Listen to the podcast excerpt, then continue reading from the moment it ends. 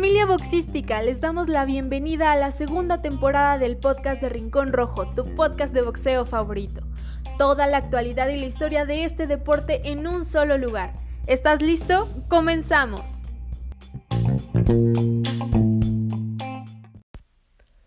Amigos de Rincón Rojo, bienvenidos. Qué gusto encontrarnos nuevamente en esta segunda temporada del podcast de Rincón Rojo. Debo confesar que extrañaba grabar estos programas, que extrañaba comunicarnos con ustedes a través de, esta plataforma, de, este programa. Eh, se me hizo un poco larga la espera, pero bueno, valía la pena también descansar un poco, renovarnos, renovar la producción del podcast de Rincón Rojo y regresar, por supuesto, con muchísima más fuerza que antes. Como ustedes ya saben, mi nombre es Irene Deserti y vamos a estar empezando esta segunda temporada totalmente nueva, totalmente renovada, con muchísimas eh, cositas nuevas para compartir con ustedes. Vamos a estar estrenando secciones, eh, digamos como que vamos a tener la información un poquito más ordenada que antes. Así que eh, esperamos, por supuesto, que les guste. Hemos estado trabajando arduamente durante este descanso, em, en el cual no hemos salido al aire, pero por supuesto no hemos parado de trabajar junto a mi compañero compañerísimo, mi amigo Octavio Calderón, eh, la segunda voz de este programa, ustedes ya lo conocen, lo han podido disfrutar durante todo el año 2020 a través de eh, nuestra primera temporada del podcast de Rincón Rojo y por supuesto también de nuestra compañera Guillermina Meléndez, que es la, ha sido la encargada de regalarnos estos, esas fabulosas cortinillas que van a escuchar en esta, en esta nueva temporada de, del podcast, eh, que ojalá les guste guste, por supuesto. Así que a pesar de que los hemos dejado de descansar a ustedes auditivamente de este programa, creemos que no solo nosotros nos merecíamos un, descanso, sino ustedes también. Teníamos la Navidad de por medio, el Año Nuevo de por medio, así que era válido descansar, descansar nuestros oídos para regresar con mucha más energía, por supuesto, ¿no? Y a pesar de no haber estado al aire, eh, hemos seguido trabajando, compartiendo contenido a través de nuestras redes sociales.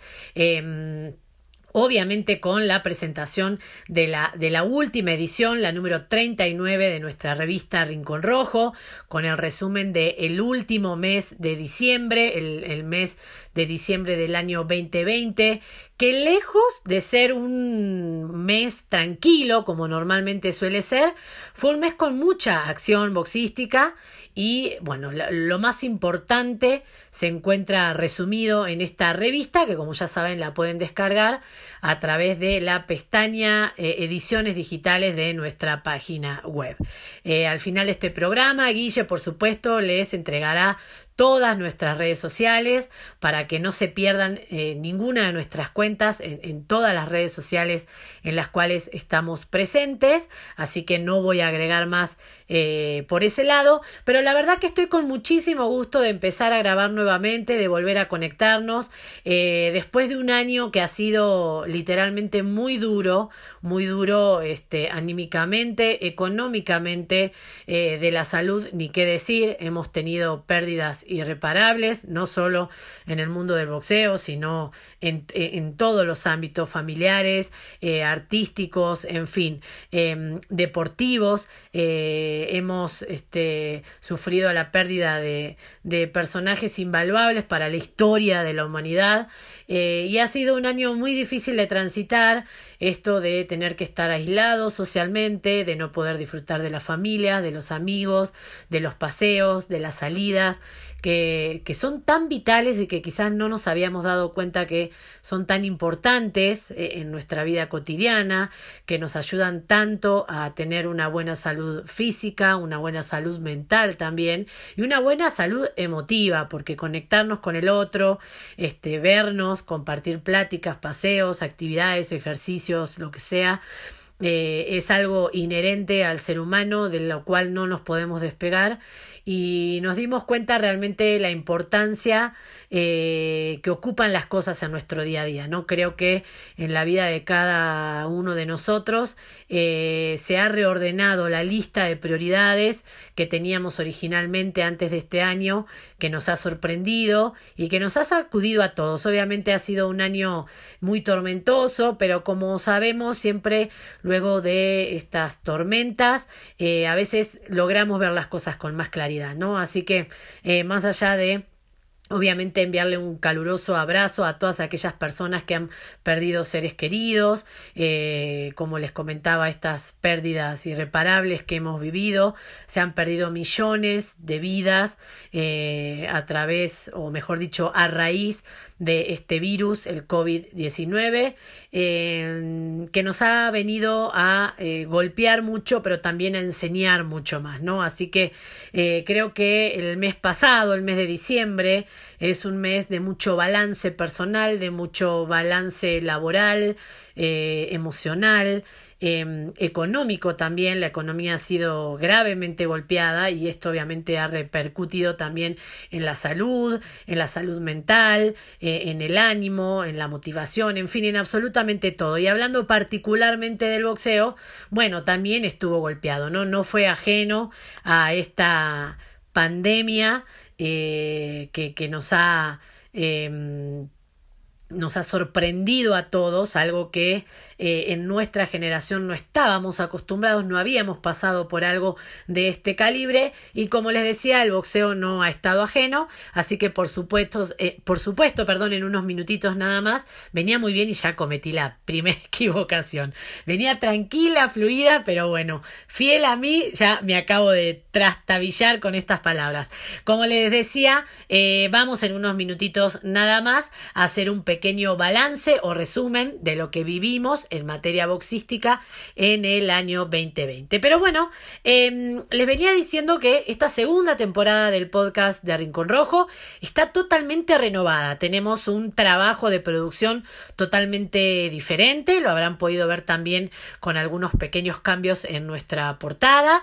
Em, en este año saldremos de manera semanal todos los miércoles estaremos a partir ya de las 6 de la mañana. El programa estará listísimo para que lo puedan escuchar en cualquier plataforma de audio. Como ustedes ya saben, estamos en Spotify, en Google Podcast, en Apple Podcast, en iTunes, en Pocket Cast, en Anchor, en Radio Radio TV, no me acuerdo cómo era que se llamaba, pero en fin, estamos en todas las plataformas, cualquiera de ellas sea su favorita, ahí nos pueden encontrar como el podcast de Rincón Rojo, pero sin más rodeos, vamos a ir a, la primer sección de este programa, el programa número 85. Continuamos con la cuenta eh, que veníamos trayendo porque no nos queremos perder el aniversario de nuestros 100 programas.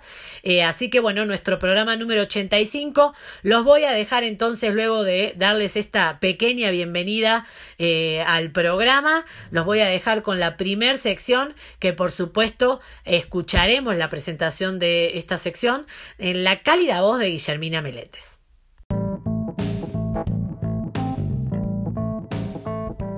Queremos agradecer a nuestros patrocinadores Robbie Boxing, Bae Boxing, Museo de Box y Lucha Rafael García, Trendy Dent, Crack Boxer, Bordados con DF y la fábrica de botones por ser parte del team Rincón Rojo Magazine.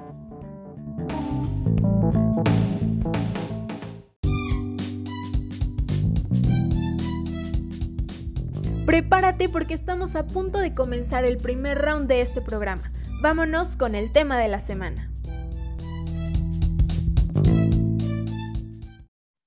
Hola amigos, amigas, arrancamos una nueva temporada de este podcast de Rincón Rojo. Gracias obviamente a todo el equipo de staff, a Irene, a todos obviamente los del auditorio, hombres y mujeres que aman este deporte, que eh, van iniciándose precisamente en la disciplina o que ya tienen muchísima experiencia en ella. A todos bienvenidos y agradecidos por un año más de vida.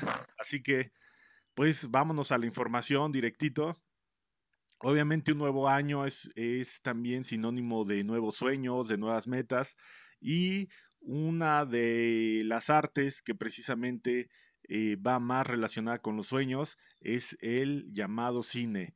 El, esta arte que precisamente nos sirve para mm, vernos reflejados en las pantallas del cine, de la televisión, ya ahora de las eh, series famosas. Eh, en este sentido, el boxeo, y no sé cómo será en otros países, en Argentina, en Perú, en Rusia o pues ya conocemos en Estados Unidos, cómo será la industria del cine respecto al boxeo. Porque en México al menos tenemos una tradición eh, extensa y pues precisamente muy arraigada respecto a lo que es el cine eh, que em, da vida a los personajes del boxeo. Por ejemplo, vamos a dar una, un breve repaso para, de algunas películas que han sido icónicas eh, del cine mexicano y que también a partir de las plataformas, por ejemplo, de YouTube, incluso de los podcasts, en otros países eh, actualmente incluso empiezan a conocerlas, aún siendo cine blanco y negro, eh, hay muy buenas críticas, siempre se leen comentarios en estas plataformas de eh, gente, de adultos, de jóvenes que aprecian este cine hecho en la llamada época de oro del cine mexicano, que repito, también fue una época de oro en, en muchos países y pues obviamente también que nos gustaría conocer esas eh, historias y ese listado de películas, digámoslo así, de, eh, del boxeo. Pues, en, el caso de México, obviamente está la icónica y famosa película de Pepe el Toro, una película que estelariza el gran ídolo mexicano Pedro Infante, en donde da vida obviamente a un boxeador que eh, obviamente pasa de penumbras a eh, empezar a ganar dinero a través del boxeo. Pero en ese trayecto, obviamente suceden, eh, le suceden una serie de desgracias también relacionadas con la disciplina, donde eh, obviamente se hace presente el, drama, lo cual pues era muy dado a también productores de esta época y a, a los papeles que se le otorgaban a este pues reconocido actor. También pues obviamente tenemos otras, otras películas, eh, varios también actores o cantantes del, del momento, pues aprovechaban la temática también para eh, brincar a la pantalla grande. Este fue el caso de, un, de nuestro crooner mexicano, de, de, una de las voces también más emblemáticas. Eh, un hombre reconocido por Frank Sinatra, eh, un hombre que, que, daría mucho, mucho que, eh, que, hablar con su trayectoria, pero se vio coartada también por una muerte repentina a no tan avanzada edad. Y me estoy refiriendo al gran, gran, gran Javier Solís, el maestro, el gran cantante de la balada ranchera, que también se subió al ring, pero eh, en el celuloide, es, también dándole vida a un boxeador en el cual pues se le veía un poquito ahí eh, pasado de carnes, pero este, lo importante era eh, ese carisma que tenía, lo importante era que obviamente era un hombre que transmitía mucho hacia el, público, hacia el pueblo, así que también él, hizo su película con esta temática. Hay otras que todavía nos remontamos más atrás del cine noir, del cine blanco y negro, eh, Campeón sin Corona, que también eh, la mencionan los cibernautas como pues una obra maestra, como una como un Rocky. De hecho, se hablaba que en el caso de la del Pepe el Toro había sido inspiración para Rocky. Mm, puede ser, puede ser algún algo se haya eh, extraído en esta eh, película. El repertorio en este caso es extenso. Incluso hablamos de películas autobiográficas como la del Gato González, Buscando un Campeón, y también la de las Glorias del Púas, precisamente estelarizada por el Púas Olivares, que narra todas las peripecias eh, rumbo a sus peleas de campeonato y todo lo que le hacía pasar al Cuyo Hernández, que eh, de acuerdo a la película tenía que sacarlo de la cantina, tenía que mandar a su staff a estabilizar al, al Púas para que pudiera llevar a cabo el pesaje o la pelea misma. Hay varias películas, incluso más contemporáneas. Eh, hay una que también se estrenó recientemente, que es Bayonetta. Eh, no la hemos podido ver, pero estamos precisamente en, esa búsqueda.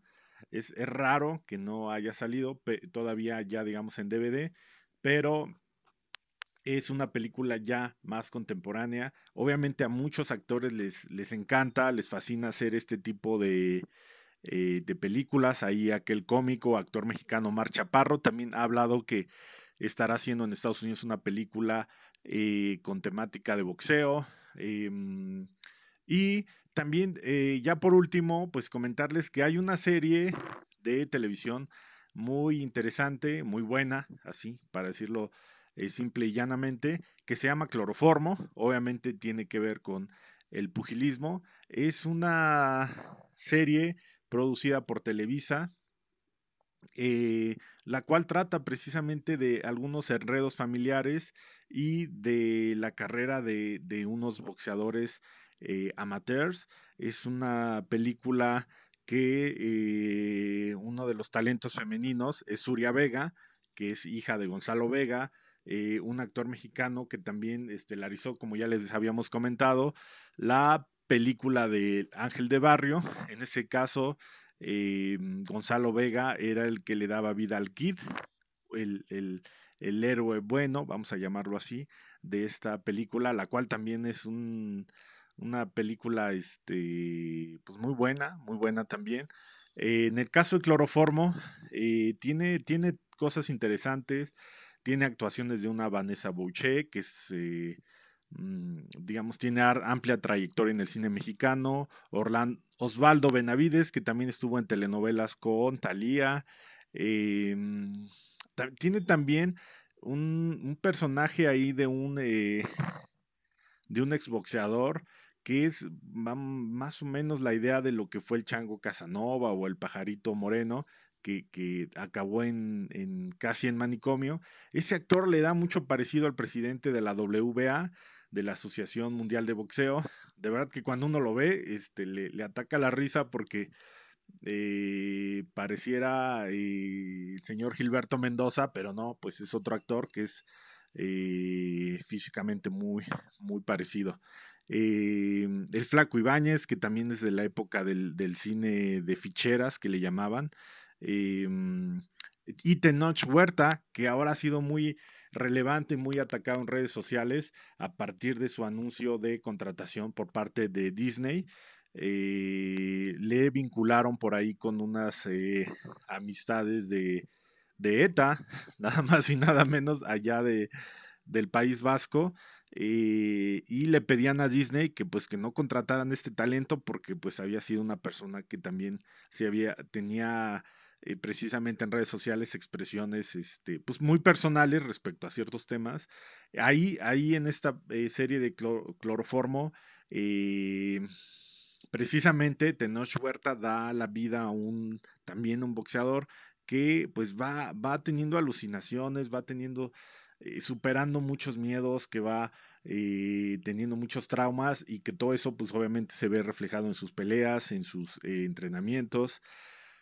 Eh, también Osvaldo Benavides da, da, vida a un joven eh, junior, vamos a llamarle así, que eh, comparte mujer con su papá, tienen, tienen a una misma mujer como, novia, así que pues el, ahí se genera un triángulo amoroso y de conflicto que también orilla a Osvaldo a meterse al boxeo para, pues de algún modo, demostrarle a su padre su hombría, su valía, eh, pero obviamente faltándole también entrenamiento, pues paga la novatada en, en, sus peleas y ahí se va, así se va desarrollando la, la, mm, pues el personaje, en el caso de Suria Vega, el de los talentos eh, femeninos, em, también pues resulta ser un, un, buen partido, una buena mujer para, para uno de los jóvenes, pero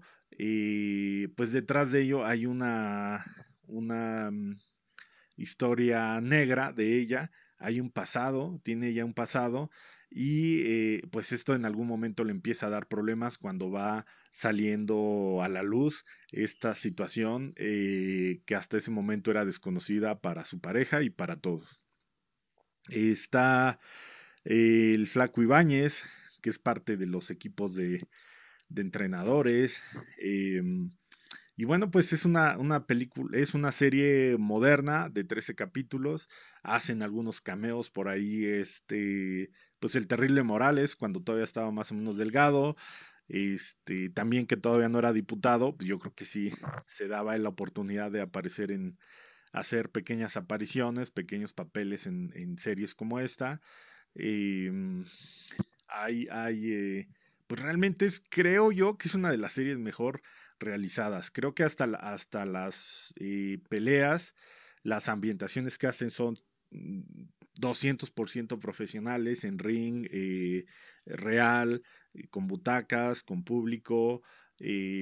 supieron montar muy bien esta, esta serie que pareciera pues una serie económica en el sentido de que pues Televisa siendo con una empresa con tanto dinero, con tantos proyectos, pues realmente no fue una serie que ellos hayan difundido, que hayan, eh, digamos, querido eh, poner en todos lados. Ahora está pasando en una canal también de Televisa que se llama Adrenalina, que es por cable. Eh, y eh, pues creo que está muy bien hecha, muy bien hecha. Obviamente, pues todo lo que es sábados de boxeo, que son de y sábado o lo que fue sábados de Corona también fue de Televisa, así que pues imagínense tener todo el staff, de canes, eh, mm, todo, todo, precisamente todos los uh, referees, jueces, eh, boxeadores mismos, equipo, pues todo lo tiene Televisa, entonces pues para hacer esta serie lo único que digamos fue como fue como eh, revivir, ¿no? Una, una noche de sábados de boxeo. Y este, si mal no recuerdo, incluso aparece también la voz o se deja escuchar la voz del doctor Alfonso Morales, que en paz descanse, que también acá, eh, falleció pues en diciembre del año pasado. Y este, pues la verdad sí, muy bien eh, montada esta serie. Creo que es de lo más recomendable en lo que vamos consiguiendo eh, Bayonetta y escudriñando más cosas. Repito, van saliendo nombres de las series, de las películas eh, mexicanas que hemos visto ambientadas con el tema de boxeo. Hay otra, hay otra también, este, con Jorge Rivero. Y, todo esto se hace a favor de, obviamente, traer contenidos y de tener muy, muy robusta la base de datos de Rincón Rojo y, y este, de la información que tenemos de boxeo eh, en el caso de esta, de Jaime Rivero, que fue también un galán, ya pues mm, de 70 finales de los 80s, eh, fue un galán, este, musculoso, da el papel de boxeador y él, este, pues lo que trata es de vengar la vida de un hermano que le matan en Estados Unidos, va, se hace de México, viaja a Estados Unidos, se hace boxeador, y este y así va la trama más o menos de, de, enfrentarse contra unos malosos y mm, le ponen le ponen ahí una heroína una y, mm, pareja bastante también atractiva. Recordemos que ya estamos como mezclándonos con el famoso cine de ficheras donde pues era siempre el tema del cuerpo el tema de eh, del físico de hombres y mujeres lo que eh, superaba o lo que digamos eh, excluyó el tema de las actuaciones, de los actores maduros como los hermanos Soler, de Sara García, eh, todo eso se fue transformando y sustituido por un tema más de índole, de índole corporal, de índole de mostrar un poco más de, de, pues el cuerpo. Y entonces pues este actor fue de esa ola este Mm, tal vez ya un poco más contemporáneo, ya donde se fue, digamos, arreglando un poco más el cine, pero sí fue este, una película también pues interesante, repito, eran, eran eh, pues em, temas recurrentes y que sabían que gustaba al público mexicano y también eh, eran épocas donde el fútbol mm, no ha, todavía no tenía ese despegue que tiene actualmente. En el caso del fútbol ha sido una inversión multimillonaria y de mucha uh, mercadotecnia, de mucha inteligencia, y no solamente de las federaciones mexicanas, sino que esto viene de, Europa. Eh, ya lo habíamos visto en el Sport Summit, como las federaciones, por ejemplo, la de España, hace estudios al milímetro científicos eh, para captar audiencias, para este, vender su producto, para generar dinero, pero ya son cosas que, repito, llegan al nivel de lo científico. Entonces creo que en, el, en aquellos tiempos, de todavía los 70s, 80s, el fútbol eh, creo que fue hasta 1986 que me parece que hubo un mundial en México, pues que ya así como que empezó a, a, captar más la atención de las juventudes y se empezó a globalizar más este tema del, del fútbol, pero en hasta hace no en esas décadas hasta todavía llegando a los 80 el boxeo mandaba es el que llevaba, el que llenaba pues, de algún modo los estadios, las arenas, el toreo, la, Arena México, la Arena Coliseo. Eh, todavía había el recuerdo de las cuatro medallas de las Olimpiadas de 1968, eh, de los ídolos, y pues recordemos que también eh, Julio César Chávez le da obviamente un segundo aire a los ídolos del boxeo, porque pues ya, ya estaba, como menciona Irene, a un relevo generacional. Así que, bueno, pues fue todo un, tema de, em, de, mm, de cómo fue el boxeo, pues este, siendo parte de la cultura mexicana. Así que bueno, pues este, espero que les haya gustado esta cápsula, este resumen de esta segunda temporada. Eh, muchos saludos a todos y que obviamente pasemos un muy, muy buen año.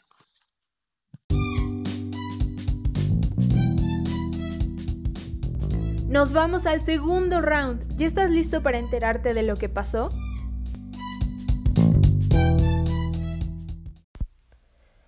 Bueno amigos, hemos llegado a el segundo round, como bien decía Guillermina Meléndez, con este resumen de lo que pasó en las semanas anteriores y como este es un programa que viene fresquito en, en, el año 2021, hemos preparado un pequeño resumen que creo que, que amerita eh, este programa tener un resumen, un balance de lo que vivimos en materia boxística, tanto femenina como masculina, en el pasado año 2020.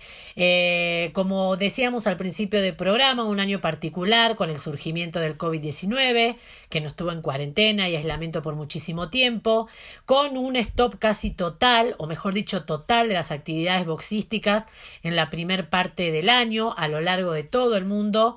Y luego un retomar o un pequeño este eh, respirar eh, boxístico con algunas empresas que se lanzaron a la incertidumbre, vale decirlo, porque, eh, bueno, crearon carteleras de boxeo a puertas cerradas, por supuesto sin público, sin las inversiones de antaño y además con un gasto extra que era todo lo que significaba el protocolo sanitario que había que poner en marcha para que las delegaciones, los municipios o los gobiernos competentes les dieran el ok para realizar este tipo de evento que como ustedes ya saben eh, bueno originalmente congregaban gente pero a pesar de que fueron a puertas cerradas y sin público, había un, un, grupo de gente que era el, el, trabajador, el, el, de detrás de escena, incluyendo obviamente, eh, bueno, todo, todo las fiscalizaciones, eh, la gente encargada de la fiscalización,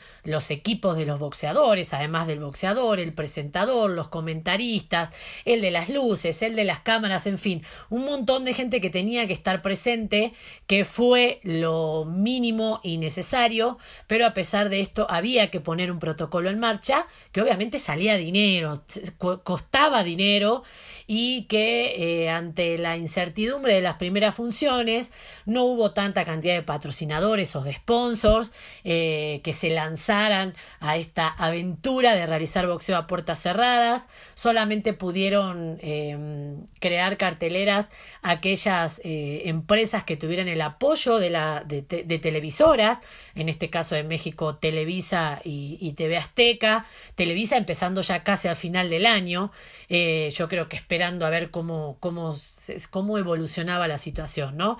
Em, y ni qué hablar de los boxeadores, que obviamente debieron ajustar sus pantalones y salir al ruedo en las condiciones actuales, no solo en las condiciones en las cuales se pudieron mantener medianamente en forma o entrenar, sino también en cuanto a las bolsas.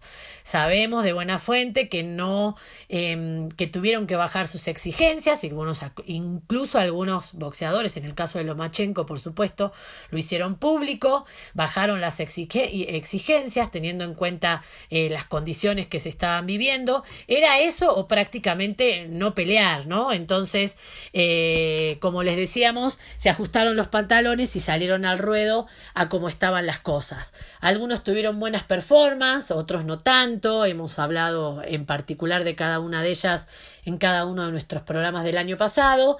Pero bueno, creo que eh, salieron eh, eh, al encordado con la valentía típica de los boxeadores y haciendo frente a las vicisitudes que se estaban viviendo, por supuesto.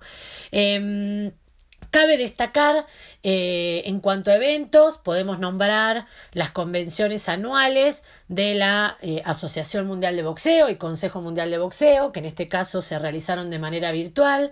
A pesar de esto, de los cuales mucha gente no es fan, por supuesto, tuvieron una gran convocatoria por parte de la familia boxística y tuvieron un gran trabajo de producción detrás, que uno no, no lo ve, pero más allá de estar en, en, en el ciberespacio, eh, hay que trabajar, ¿no? Hay que trabajar, eh, hay que idear, hay una cuestión de logística, una cuestión de comunicación y la verdad que a pesar de que no se pudieron disfrutar de manera presencial, como normalmente suelen ser una fiesta estas, estas convenciones, creo que eh, cumplieron, cumplieron bien, cumplieron con creces eh, para el caso de Rincón Rojo estuvimos presentes en ambas, en lo que más se pudo, por supuesto, porque no, nos da el tiempo para estar absolutamente en todos los foros que, estuvieron presentes, pero este, creo que vale la pena destacar. Y aquí en México también es destacable la labor del Consejo Mundial de Boxeo, manteniendo los martes de café, también desde el ciberespacio, eh, que continuaron de manera semanal. Eh, y que incluso a pesar de que no nos pudimos juntar eh, en esa cita que teníamos y que nos dimos cuenta lo mucho que la extrañábamos, em, permitió quizá que, que, personas de otros países participaran de esta tradición mexicana, ¿no? de esta tradición boxística.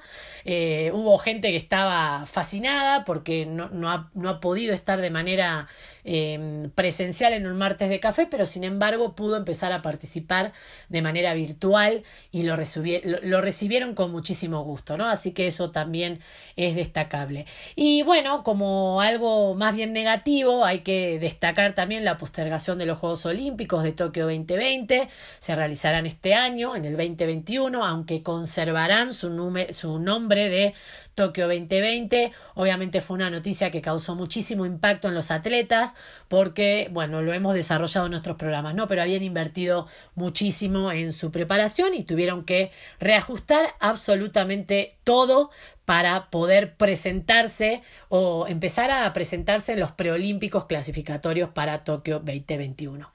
En cuanto al boxeo femenino, el 2020 fue excelente, fue una bomba. Em, la verdad que la presentación, las performances de las boxeadoras fue no sé, eh, de una categoría y de un nivel eh, excelente, no, no, podemos pedir más dentro de eh, las reglas del juego que estuvieron imperando durante el año pasado. Una, uno de los eventos importantes y de los cuales este, soy parte con muchísimo honor y con muchísimo gusto y, y aprovecho para agradecer a la gente que me convocó fue la creación de los rankings femeninos libra por libra y por división de peso en la revista The Ring Magazine. Ustedes saben que la revista The Ring es catalogada como la Biblia del boxeo, una revista que tiene eh, gran cantidad de impacto en la sociedad boxística, lo hemos podido vivir de carne propia, y bueno, además de actualizar estos rankings semana a semana, em, de acuerdo al movimiento que, que, hubo durante, en el boxeo femenino, también se crearon y se dieron a conocer eh, a final de año premios o galardones, como lo fueron la boxeadora del año, la pelea del año, el knockout del año, etcétera, entre otras cosas. ¿no? La verdad que esto era algo que se hacía históricamente solamente para los hombres en la revista de Ring Magazine y ahora ya es una realidad para mujeres. La verdad que creo que el impacto que tiene esta, esta revista y, la calidad de la gente que escribe en la revista eh, hace que eh, el boxeo femenino dé un paso más y firme eh, para decir aquí estamos y, no pueden ignorarnos, ¿no? Eh, bueno, en cuanto a las mujeres, Katy Taylor, la irlandesa, fue la ganadora indiscutida de todos los galardones del año, eh, se ganó el puesto de la mejor libra por libra, la peleadora del año en casi todas las páginas y las revistas especializadas de boxeo, nada que decir con Taylor, la verdad que arrasó con todo, creo que es la justa ganadora de estos galardones. Y la las, este, peleas que quizás nos sorprendieron fueron la derrota de Cecilia Braecus frente a Jessica McCaskill, en donde pierde todos los campeonatos welter en una categoría donde era la campeona indiscutida, eh, además perdió el invicto, en una pelea que además no fue de una supremacía extrema para McCaskill, así que nos dejó ahí un, sabor amargo eh, casi a todos los que nos gusta el boxeo femenino y obviamente estamos esperando su revancha a ver qué sucede, ¿no? Em, también lo que nos sorprendió muchísimo fue la derrota de Mariana La Barbie Juárez frente a la de Durango, Julián La Cobrita Luna, en donde Mariana Juárez perdió su campeonato gallo del WBC en lo que era su décima defensa, una Julián Luna eh, que ganó absolutamente casi todos los rounds eh, ante una Mariana Juárez que fue sorprendida con una fractura de nariz en el primer round, logró sacar la pelea a flote, aunque deberían haberla parado em, en esas condiciones, por supuesto, no en esas condiciones de salud para, para, para la Barbie, eh, pero bueno, eh, esta pelea que se ofició en Cancún y que fue el regreso del boxeo a las pantallas de Televisa, eh, fue una sorpresa, fue una sorpresa para todos eh, y bueno, también estamos esperando la supuesta revancha que se viene entre ellas. Y la que también fue una sorpresa fue Lourdes, la pequeña Lulu Juárez, la menor de la dinastía Juárez. Eh, bueno, el cinturón se fue por un lado, pero volvió por el otro en otra, en otra categoría, porque derrotó a la siempre complicada, difícil eh, y, con un corazón enorme que es Lupita Martínez. Le arrebató su cetro super mosca del Consejo Mundial de Boxeo en un tremendo peleón. Esto fue en diciembre, prácticamente para cerrar el año, aquí en la Ciudad de México. La pudimos disfrutar a través de la señal de Televisa también. La verdad que eh, el boxeo de, de Lourdes Juárez se impuso de principio a fin ante una Lupita Martínez que terminó el pleito con lágrimas porque ya se sabía perdedora. Eh, y bueno, luego en el martes de café estuvieron las dos presentes y dijeron que por supuesto les gustaría tener una revancha, aunque es muy probable, y también lo expresaron así ellas dos, que tengan una pelea. Em, cada una por su lado, ¿no? Algo un poquito más tranquilo quizás y luego eh, vuelvan a pelear. Si lograran eh, combatir nuevamente y tanto en, en, la pelea de Lulú como previa de Lulú como la pelea previa de Lupita Martínez salieran airosas y se concretara la revancha, estaría en juego el cinturón de, de Ring Magazine, un cinturón que se está poniendo en juego para las mujeres, algo también histórico que se va a disputar cuando peleen la, la, la clasificada con la segunda, lo cual sería fabuloso. Así que bueno, también hay que esperar ahí a ver cómo evolucionan esas negociaciones. También cabe destacar la gran pelea, el gran combate que dio nuestra queridísima amiga Paola La Fiera Torres frente a la histórica canadiense Helena Mergenovich. Esto fue también en diciembre para terminar el año. Eh, aunque vimos ganadora a Helena, creo que le tiró toda la experiencia encima. Helena también es un poquito maniosa y, ahí Paola es como más franca, ella es más, más inocente, no, no, no sabe cómo entrar quizá eh, en, esa, en ese juego sucio, eh, no sucio o desleal, ¿no? pero con esas pequeñas mañas que a veces este, te inclinan la balanza. ¿no? Estaba en juego el campeonato pluma de la Asociación Mundial de Boxeo, el campeonato mundial, pero bueno, ¿qué decir de Paola Torres tuvo una excelente performance, una gran presentación, creo que demostró con esta pelea, porque era una pelea de un salto de calidad y muy grande, que está para aportar un campeonato mundial, que está para grandes cosas, y no tenemos dudas que esas grandes cosas vengan para Paola durante el 2021 sin ninguna duda. Así que bueno, también hay que destacar a Lupita Bautista. Tenemos una nueva monarca aquí en México. Se coronó como la nueva campeona mundial minimosca de la Asociación Mundial de Boxeo. Lupita Bautista hizo una excelente presentación en Culiacán, Sinaloa, también en diciembre para terminar el año. Así que felicidades Lupita. Eh, no tenemos nunca duda de la entrega de Lupista y este festejamos esta nueva campeona para México. Y también podemos destacar el gran pleito que nos regalaron Marlene Esparza y Zulem Murbina, donde terminó triunfando Marlene, Esparza. Y una de las grandes guerras de este año fue la revancha, la revancha entre Katy Taylor y Delphine Pearson, que obviamente quedó en manos de Katy Taylor. Y este, bueno, creo que fue la pelea que la terminó de afianzar como la mejor libra por libra y la ganadora indiscutida eh, de esta categoría. Y también vamos a hacer un pequeño puntapié de algunas nuevas figuras en el boxeo, unas nuevas campeonas que empiezan a este levantar cabeza, a generar controversia. Estamos hablando de Terry Harper, que tuvo dos grandes eh, presentaciones durante el 2020, Micaela Mayer, que finalmente pudo coronarse como campeona mundial, Chantel Cameron, que también tuvo una gran presentación y se perfila ahí como una, una gran boxeadora y futura este, figura del boxeo, Kim Clavel, que todavía no se ha coronado como campeona mundial, pero estamos seguras que en breve eso sucederá.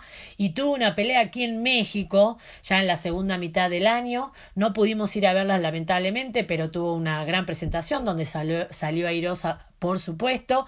Y también destacar a Celeste Lachuki Alanís, una boxeadora argentina, campeona argentina de la categoría mosca, que creo que va a dar y mucho, que va a dar que hablar, mejor dicho, y mucho, y este, que ha sido reconocida entre los grandes expertos como una boxeadora que tiene bastante para entregar, es una categoría muy eh, icónica para aquí, para México, así que no dudamos que en algún momento se dé algún pleito entre una mexicana y la argentina Celeste Lachuki Alanis.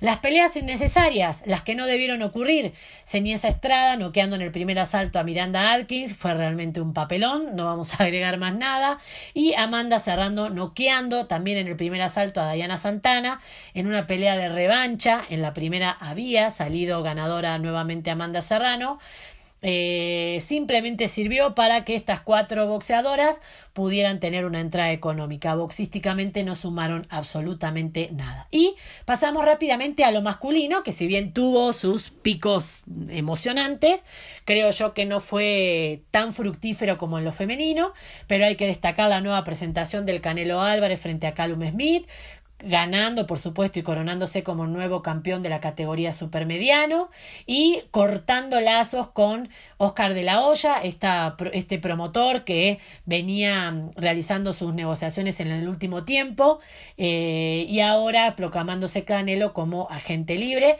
Aparentemente ya está todo listo para que vuelva a pelear, lo trataremos en unos minutitos más adelante. Luego, la gran sorpresa, Teófimo López destronando al fabuloso Basil Hightech Lomachenko. Lomachenko perdió absolutamente todos sus títulos eh, en una pelea en la que Lomachenko hizo poco y nada, nos sorprendió muchísimo. Después nos enteramos de su eh, lesión en uno de sus hombros, por segunda vez porque era un hombro que, que, ya había tenido una intervención quirúrgica y en este último tiempo Lomachenko salió a decir que bueno, que eh, a ver si López tenía en claro que había tenido como un golpe de suerte porque él no había estado en su mejor forma. Así que probablemente tengamos un segundo duelo entre estos dos boxeadores. Luego también para destacar, Gervonta Davis noqueando de manera espectacular a Leo Santa Cruz, un knockout bastante dramático porque Leo no, no, no despertaba, afortunadamente no pasó nada. El regreso del gran Mike Tyson frente a Roy Jones Jr. en una pelea de exhibición que fue así como un, un retroceso fugaz de las grandes épocas de Tyson, los dos en excelente forma física, y un Tyson declarando al final que no va a ser la última vez que va a subir, así que en este 2021 seguramente lo volveremos a ver. Después el increíble combate y pelea del año entre José Chon Cepeda noqueando a Iván Baranchik en el quinto asalto fue un peleón. Caían, se levantaban, se caía el otro, se volvía a levantar, finalmente Chon Cepeda se queda con la victoria en una de las peleas elegidas como la pelea del año. El increíble regreso de Errol Spence Jr. luego de su accidente hace más de un año, eh, su accidente automovilístico, regresó de manera impecable frente a Dani García, eh, obviamente defendiendo con éxito sus cinturones eh, y demostrando que es uno de los mejores libras por libras sin ninguna duda y eh, la gran revancha que vivimos entre Juan Francisco el Gallo Estrada frente a Carlos el Príncipe Cuadras, a quienes les mandamos un gran saludo. Eh, fue una gran, gran, gran pelea. Finalmente el Gallo Estrada se queda con la victoria y defiende de manera exitosa su campeonato Super Mosca del WC.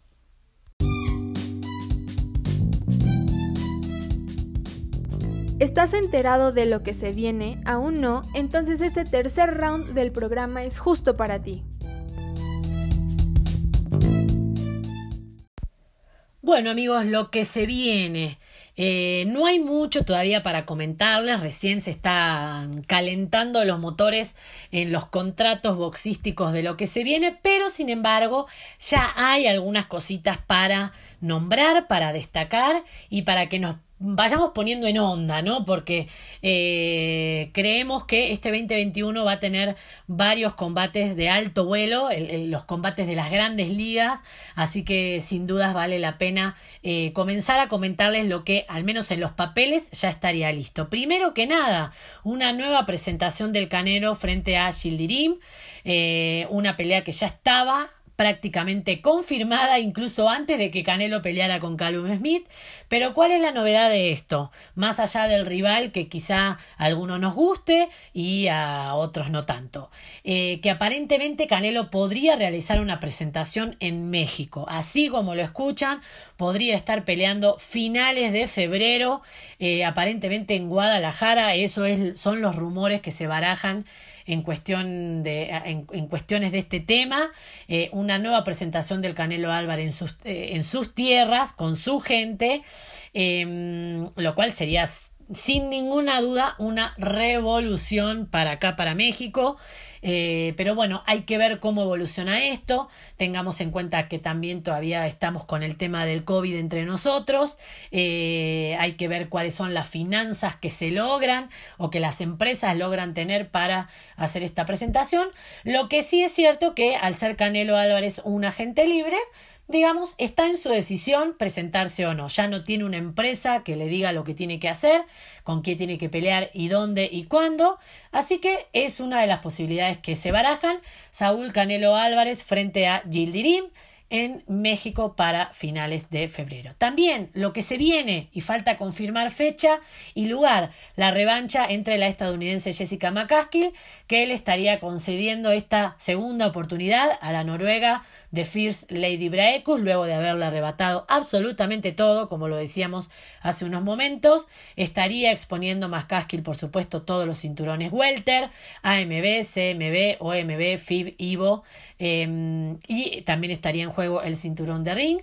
eh, una cláusula de revancha que aplicó Cecilia Braecus luego de la derrota, eh, cuando algunos decían que, incluso yo creía que Cecilia Braecus apelaría por el retiro, finalmente hizo activar esta cláusula y se dará la revancha, solo faltan definir los detalles más pequeños. También el paso de Clarissa Shields, Clarissa T-Rex Shields a las MMA, artes marciales mixtas, eh, luego de un año de inactividad el año pasado para Clarissa em, y de haber sido destronada como la mejor libra por libra por Katy Taylor. Eh, creo que también debe haber habido detrás una cuestión económica, ¿no?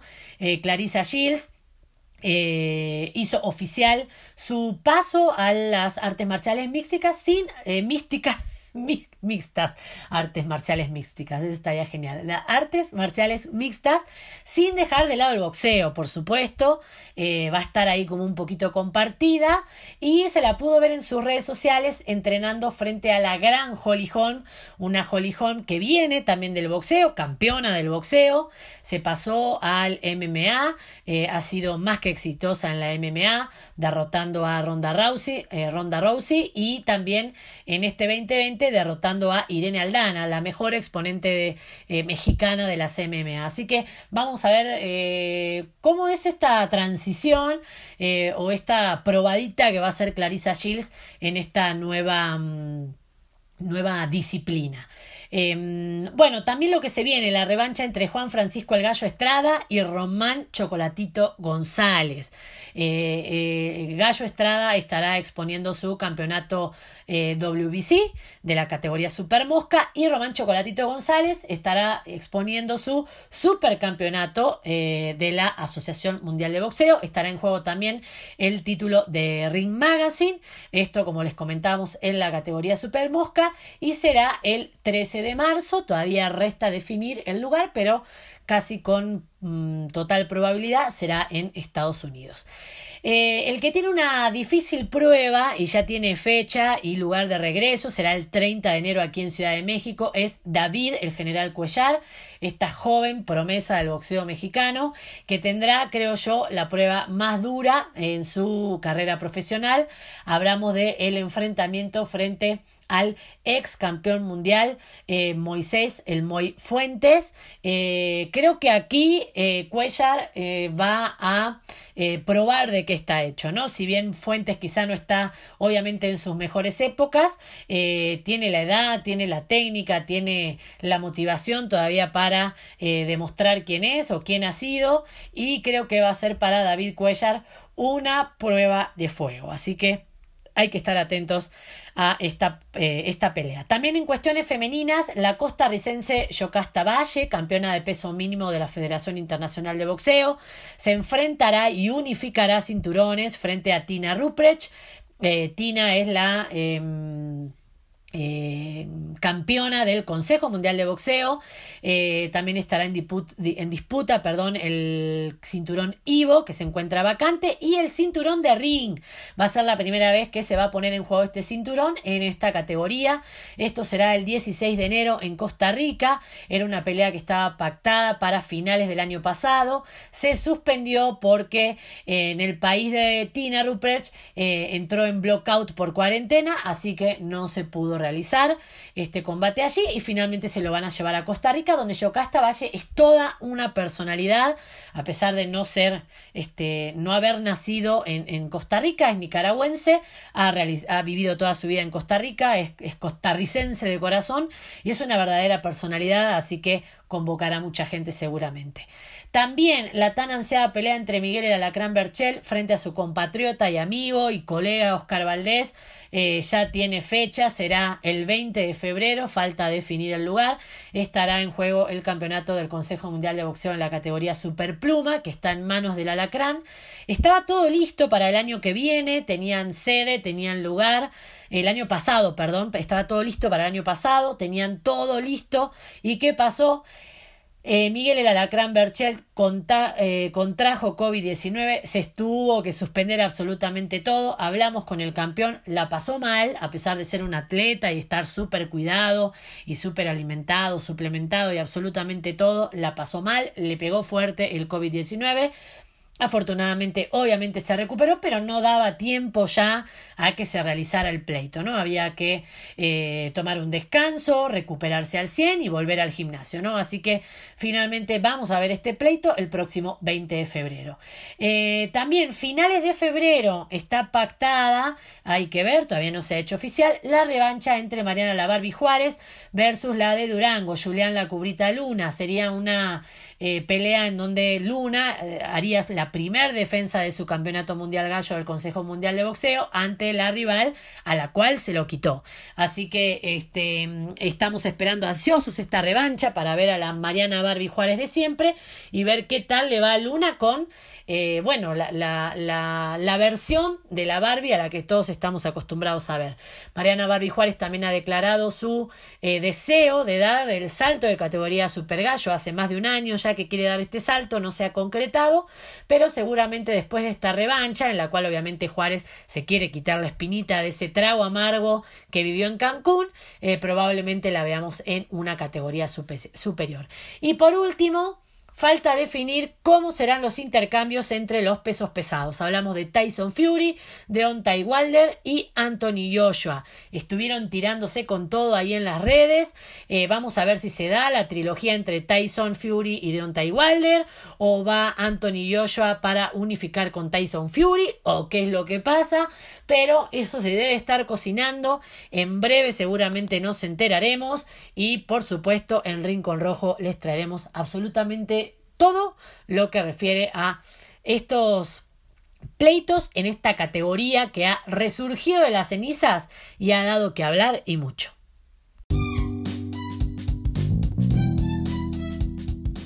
Cuarto y último round. Todavía no te vayas. Nos queda el destacado de la semana. Bueno amigos, y ya terminando este programa, el primero de esta segunda temporada del podcast de Rincón Rojo, llegamos al destacado de la semana y como ustedes bien saben, tenemos que nombrar, nobleza obliga, al gran Ryan García, el famosísimo King Ryan, que domina siempre las redes sociales con su contenido y con sus declaraciones, pero esta vez hizo lo propio sobre el cuadrilátero, como este, ustedes saben, el sábado 2 de enero se enfrentó al británico Callum Smith, a quien logró derrotar por nocaut técnico en el séptimo asalto con un poderoso golpe a las zonas blandas. Luego de, cabe destacar, y creo que este es el, el, detalle que también lo hace el destacado de eh, el inicio del año 2021, que en el round 2, una poderosa izquierda de Callum Smith manda a Ryan García a la lona eh, se sobreviene, por supuesto, una cuenta de protección por parte del tercero en la superficie, pero Ryan se levanta, se levanta, continúa en pelea, obviamente llega a su esquina, como ustedes saben tiene un equipo mexicano de lujo, el equipo mexicano que eh, es propio del mejor libra por libra, hablamos de Saúl Canelo Álvarez, quien también estaba mirando a su pupilo o aparte de su equipo, y Eddie Reynoso cuando Ryan llega a su esquina luego de haber sufrido esta caída, no hace mucho alarde de esta, de esta de este traspié.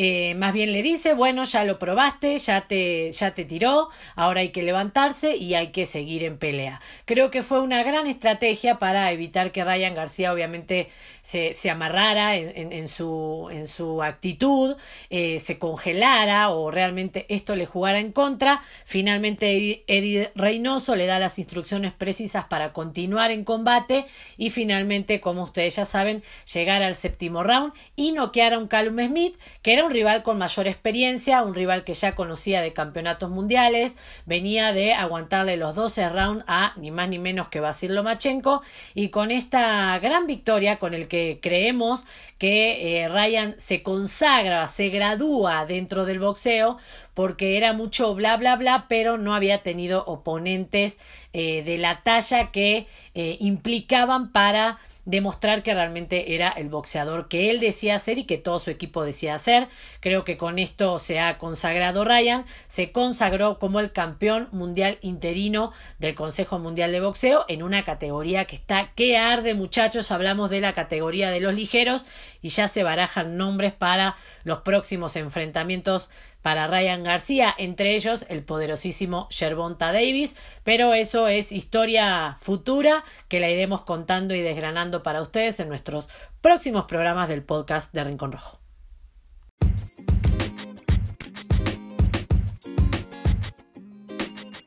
Recuerden seguirnos en Instagram y TikTok como arroba Rincón Rojo Magazine, en Twitter como arroba Rincón Rojo MGZ, en Facebook como Rincón Rojo Oficial y en nuestro canal de YouTube como Rincón Rojo Magazine.